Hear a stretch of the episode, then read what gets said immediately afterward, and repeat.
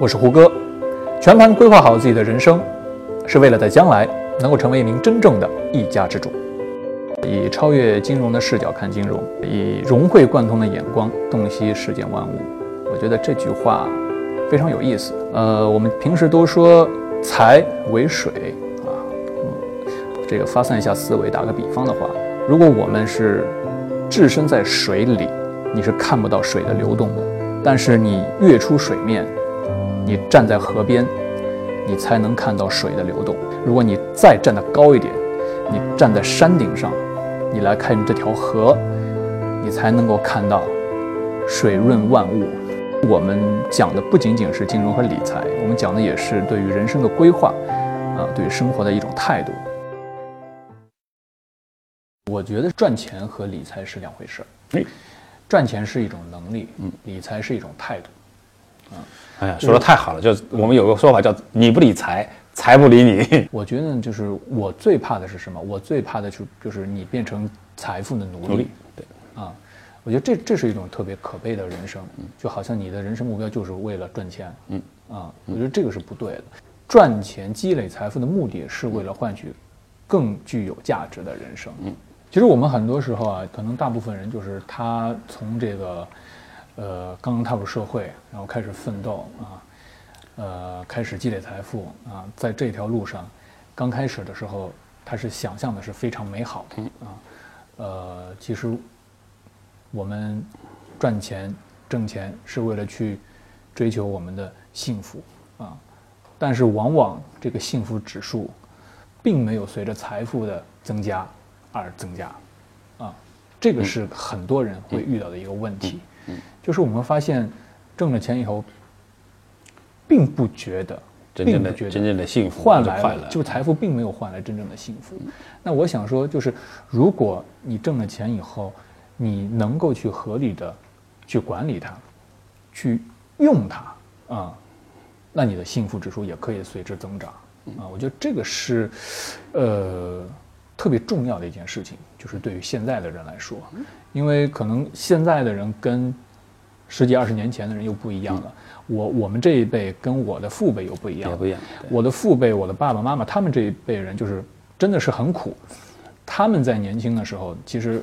呃，那个时候的物质生活跟现在是不能比的。那么他们挣的钱，想到的第一点就是我得把它存起来。啊，他们就是觉得，呃，存在银行里。然后可以，呃，换来一点利息啊，然后，呃，银行里看着这每天看着这个银行卡上面的数字在慢慢的慢慢的增加，这个他们就安心就放心了。但是可能现在不一样啊，现在就是说，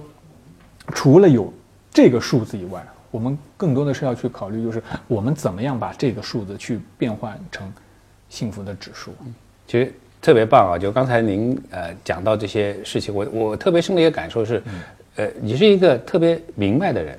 也是一个特别呃自己的行为、自己的一些思考都特别强烈的跟你的这个价值观，呃，这个符合的一个人。就是你在想这些事情都想得非常清楚，我为什么要这么做？我去怎么设计我的职业生涯？我去怎么样去完成我的一个财务规划？我现在什么样是一个真正的幸福？不是心为形役嘛？我们称称之为讲叫，所以，呃，这个其实跟我们汇丰在这个财富管理方面的一些思考也特别的一致啊。刚才你提到了这个说，哎，我们不能追求短期的回报，我们应该追求长期的一个稳定啊，这是我们的一个态度。而且也提到，哎，财富管理其实它。这个是一种态度，你应该是用这样的一个好的态度去关注这件事情，希望能够它来帮助你成为一个金钱的带来的一个快乐，而不是成为一个金钱的奴隶啊！我觉得这些其实都跟我们倡导的一些健康的财富观、理财观都息息相承、息息相关。还有一点就是，因为可能我所代表的是广大的不具备专业的金融知识的这么这么一批人啊，因为。可能我们所谓术业有专攻嘛，嗯，所以我们首先可能呃想到的一点是，财富的保值，在保值的基础上去增值，正确，嗯，正确。那么可能具有专业呃金融知识的人，他们在赚了第一桶金以后，他们可以运用他们的专业知识，用他们的第一桶金去赚更多的钱，嗯，也就所谓的钱生钱，嗯。但是我想，可能对于大部分的人来说，他们不具备这样的能力，嗯，啊。可能他们也不一定能够遇到那么多的机会。是，嗯，其实其实您讲的非常对，就对我们的普通的老百姓来讲的话，他不是一个专业投资者的话，他主要的一个目的是叫保值增值。嗯，但这个保值增值的话呢，其实我们还可以再进一步的去这个细分，或者再进一步的去挖深一点。那保值增值的话呢，其实也不仅仅说哦啊，以前我们可能是说呃定定存的一个利息，现在可能是说哦一些理财产品的回报。其实我们的一个所谓的财务规划的话，更多的是一个我们称之为叫需求为依归。那什么叫需求为依归？其实就是说，哎，其实你在一一个成长的过程中间，啊，其实你会有很多的，譬如讲啊医疗保障方面的需求，啊，你有这个子女教育方面的需求，你有这个退休养老方面的需求。你也可能会有将来财富传承方面的需求，那你的其实的这个整个的财务规划、财富管理的这个方案是以这样的一些需求为依归的。它不是说啊，你靠着这个东西就能挣个大钱、发个大财，不是，而是需要通过你这样的一些安排，使得你在将来的子女教育啊、医疗保障啊、退休养老方面能够有更妥当的一些安排。这个其实才是我们真正的财富管理的意义所在啊！刚才我们讨论了很多关于你要组建家庭、早日成为父亲，但这些将来孩子有了以后，你是不是为他将来的这个教育筹备一笔教育金？嗯，一一样，这个教育金的话，它的好处在于说，哎，我可以把它放在一边，不受你平时的职业也好啊，其他的一些日常生活的影响。这样的话，能够使得你将来不管在什么样的情况下面，这些都可以为子女教育派上用场。那更重要的，当然我们现在，呃，虽然我们希望我们的职业生涯能够越来越长，但是你永远要记得这个，呃，击鼓防饥啊，未雨绸缪啊，我们希望有有一些一些资金，有一些这个资源是为了我们退休以后养老用的。所以，其实我我觉得，呃，您讲的非常对，啊，这个专业的事情交给专业的人去做。那什么叫专业的事情交给专业的人去做？专业的人士会给你什么样的意见？这个就是我们啊愿意跟大家分享的一些一些想法吧。就是说，你确实不是靠它来。这个这个一一手抱个金娃娃是一夜暴富，但是你能不能把你这些呃通过辛勤努力得来的钱做一个很好的一个规划，做一个很好的配置，这样的话能够解除你的后顾之忧，这就是我们专业人士应该需要做的事情。其实我我我我刚听您说的这些啊，我有一个感受，嗯嗯，可能一手抱一个金娃娃，它是一种挣钱的方式。啊，就是对于有专业的能力的人来说，这是一种赚钱的方式。但是可能对于更多的人来说，是如果他没有后顾之忧，他可以节省掉很多的时间的成本。是啊，是，因为就是对于不专业的人来说，他来做这些事情，他可能是事倍功半。是啊，那可能他在他自己所擅长的专业的领域，他在相同的时间里面，他可以去创造更多的财富。对啊。所以说，这个时间和精力的成本节约，这就是其实同时也嗯，这就是我们最早说讲的叫比较利益缩嘛，就是为什么会产生贸易？贸易就是这样产生的。我有我的术业专攻，你有你的术业专攻，我们互相一交换，那就比较利益就会同时上升。嗯，其实我在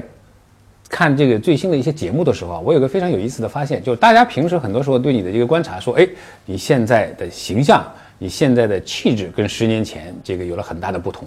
但我的观察是，哎，其实你现在的声音啊，跟以前也有很大的不同啊。就看你在这个《琅琊榜》里面，在这个呃《伪装者》里面，不同角色他的声音的形象是完全不一样的。其实这个很有意思。呃，您背后有些什么特别的一些想法在里头吗？啊，我们说相由心生，其实这个声音也是跟你的这个心情，包括你当时的情绪，是紧密相关的啊。那可能您在《伪装者》里听到的明台的声音，和在《琅琊榜》里听到的梅长苏的声音会会不一样啊。那是因为角色塑造的需求啊。如果说是类似于这个综艺节目的话，可能我的声音的声我的声线会比较高啊，会比较亮啊。但如果像今天这样的比较深度的访谈，那我的声音一定要是从比较深的地方发出来了。那是心声，心声对，关键是我们听到你的心声，而且这个声音相由心声的话，其实跟我们这个财富管理一样，我们也是度声定造嘛，才能做出最好的一个规划和方案。嗯，那如果有机会的话，您也给我搭搭脉，给我一些好的建议。一定一定，我们一定成为你的这个良好的财务金融营养师。谢谢谢谢谢谢谢谢谢谢吴哥，以超越金融的视角看金融，以融会贯通的眼光洞悉世间万物。汇丰支持您的个人梦想，让我们一起风言风语，下期见。